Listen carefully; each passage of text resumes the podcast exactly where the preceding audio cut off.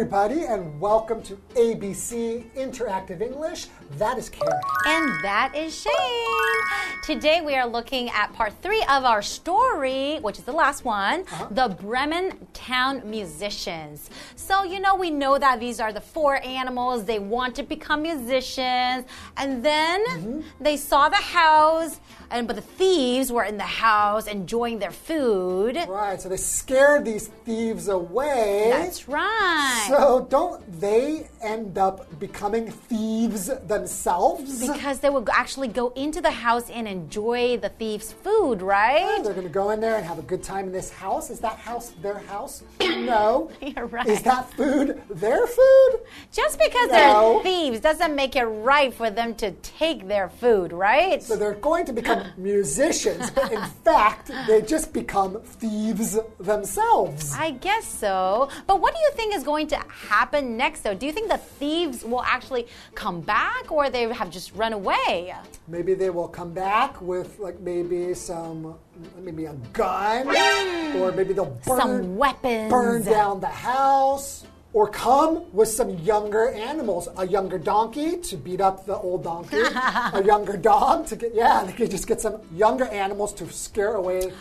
But the thing is, the hmm. thieves don't know that they're animals, though, think right? they're some kind of a monster. Exactly, because they were just making all the sounds together, standing on top of each other. So I don't know what's going to happen. Maybe they will just come back and then see, oh, these are some cute little animals. They will go in there together and they will all live happily ever after. And a happy ending. Yeah. I, Well- I doubt it. Let's find out, okay? okay.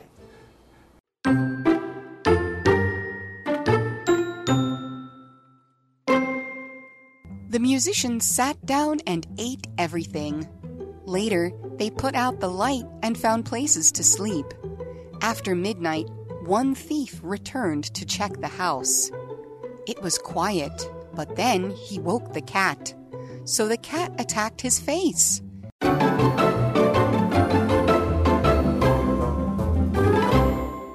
Okay, so this is the final part, part three of the Bremen Town musicians. I'm very excited. More like thieves. Oh, I guess you're right because they're taking the thieves' food, right? Yeah, so they're thieves. If you steal from a thief, you're also a thief. That's right. Right? But I wonder what's going to happen. Are they really going to become musicians or are they going to, I don't know, be captured by the thieves? Well, I mean, if they're playing their music and they scare these thieves away, it probably doesn't sound very good, their music. Mm-hmm. So maybe they're not really well suited to becoming musicians, better suited to being thieves.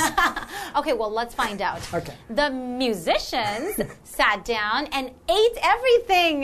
See? Thieves. Okay, you shouldn't do that. That doesn't belong to you, right? Okay, so later they put out the light and found places to sleep.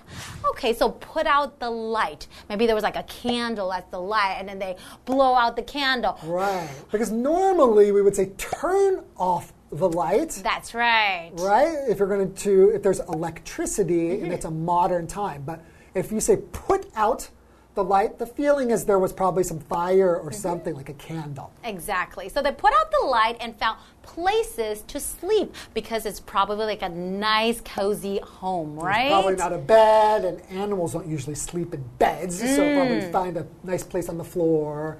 Or maybe the rooster will sleep up somewhere high. really? I guess he can fly, right? kind of. Okay, continuing. After midnight, one thief returned to check the house. midnight. So we have this word midnight. What does that mean? After midnight? Midnight is 12 a.m. in the morning. That's right. So after midnight will be any time after that and before mm, maybe the light comes up, maybe 5 a.m. or 6 a.m., right?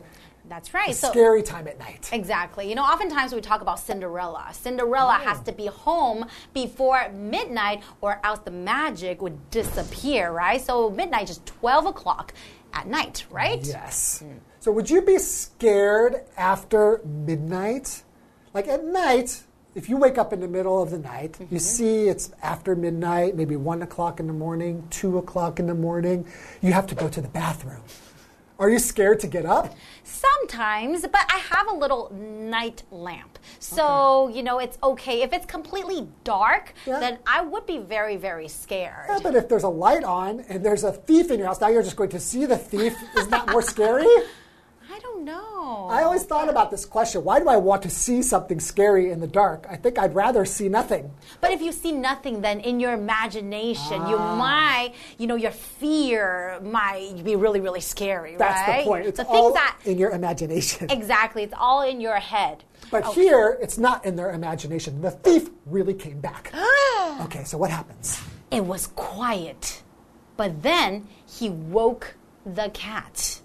So the cat attacked his face. Wow. Uh Oh. Okay, so it's after midnight. It sounds, you know, they're in the woods, so it's probably pretty quiet there. That's right. So quiet is an adjective. When you say something or someone or a place is very quiet, basically it's just like not loud with very, very little or no sound. Usually, you know, in the middle of the night, Yes. it's very, very quiet. I've got a good example sentence. Okay, go ahead. Perfect, okay? Karen is not a quiet person. Hey, sometimes in the middle of the night when I'm sleeping. oh, okay. When you're sleeping, you're quiet. Exactly. When you're awake, very loud. Okay, so the cat attacks this thief, right? Mm-hmm. So attack means to basically go against somebody with to hurt them. That's right. Right, so you could be using like a, a weapon, like a Mm-hmm. knife. You could be using your hands. If you're a cat, you can use your claws, right?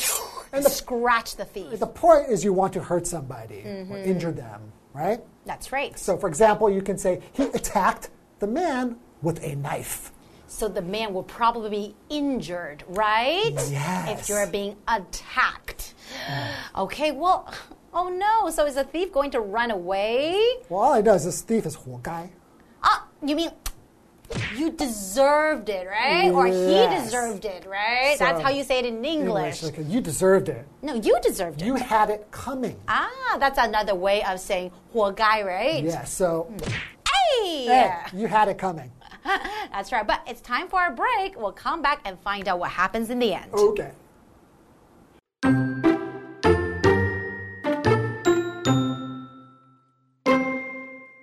After that, the dog bit his leg, and the donkey kicked him. Last, the rooster cried, Cock a doodle doo! The thief ran and told the others a story about horrible monsters. One even shouted, Bring me the thief. The thieves never returned to the house, and the musicians never left.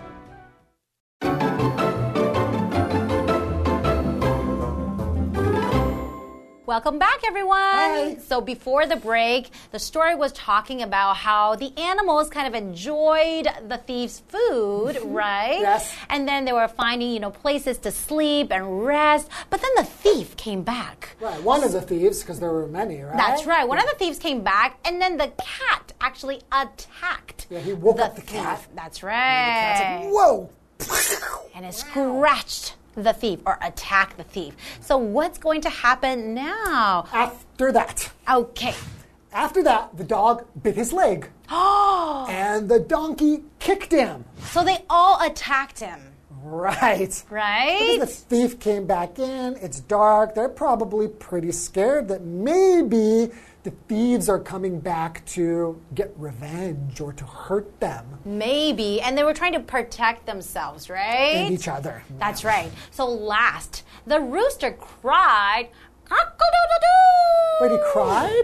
Well, no. when you say cried in this situation, Yeah. it's kind of like he shouted, Very he loud. yelled loudly. That's right. And we also have this vocabulary we're here last. And right here, we're using it as an adverb. So basically, we're talking about at the end of something. So, Ah. for example, the best part of the book comes last. Okay, so that means the best part of the book comes at the end of the book. Bingo, you are very, very smart. I am a genius. Okay, so they all attacked, and then the rooster will cry. Cried.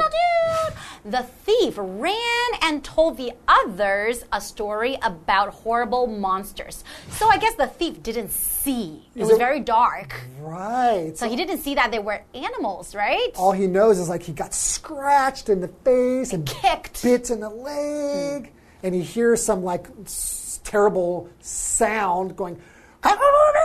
right? He doesn't know if it's a rooster what this horrible sound is. That's right. So what's something is- horrible? something is horrible. It, it means it's like very scary, very shocking, Mm-hmm. and it will upset you, make you feel uncomfortable. That's right. So you might notice this word horrible has the word horror, and you might know from horror movies. Ah, like scary movies. So a horror movie is a movie that's scary or makes you feel scared, upset, shocked, right? So if something is horrible, it causes horror in you.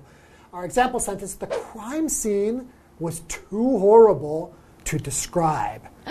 So maybe there's like a lot of blood and weapons, and then maybe dead bodies. Yes, maybe some monsters. Oh, that's right. And monsters are next vocabulary word, and that is a noun. Basically, a monster is a strange or horrible imaginary creature. So it's not real, it's some made up creature, right? So oftentimes, kids might feel scared. They might think, there's a monster under my bed. Well, as an adult, have you never been scared that Of there might be a monster or a ghost? Do you think a ghost is a kind of monster? Well, I don't know. Uh, yeah, do, are you scared of monsters like now? Well, I won't say. I think that if we can say a monster is a kind, like a ghost is a kind of a monster. I'm not really sure, but maybe in the middle of the night, sometimes I'll get a little bit scared because I watch too many horror movies. That's right, but it's probably all your in your imagination. Yes. So, for example, the monster was very scary in this movie. Yes, oftentimes you watch a movie with monsters, you might get a nightmare, right? You get a scary dream. Okay, so the thief tells the other thieves about like these scary monsters that he came across when he went back to the house, mm-hmm. right? Continuing, he says, one even shouted, Bring me the thief! So that's what the thief thought cockle-doodle-doo means, right? I don't think it really sounds like that. Cock-a-doodle-doo, Bring me the think so. thief. That's But right. it must have to him because he was so scared. Mm-hmm. So the thieves never returned to the house, and the musicians never left. So the musician just stayed there. They never went to Bremen, They right? never went to Bremen because let's be honest, they're animals. They don't have any musical talent. They have their instruments, which is really just their voices, the sounds that they can make. Mm-hmm. So they're probably better off just being thieves and living in the house.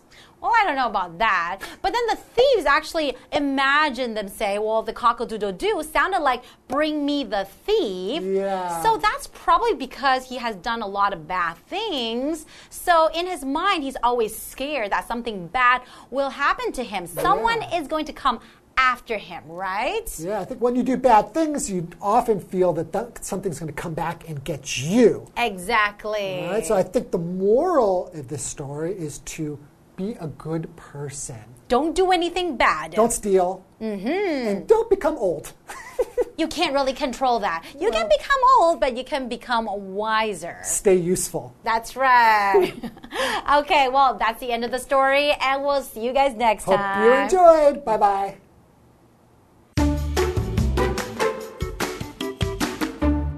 The musicians sat down and ate everything.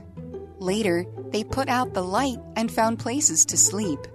After midnight, one thief returned to check the house. It was quiet, but then he woke the cat. So the cat attacked his face. After that, the dog bit his leg, and the donkey kicked him. Last, the rooster cried, Cock-a-doodle-doo! the thief ran and told the others a story about horrible monsters. One even shouted. Bring me the thief! The thieves never returned to the house, and the musicians never left.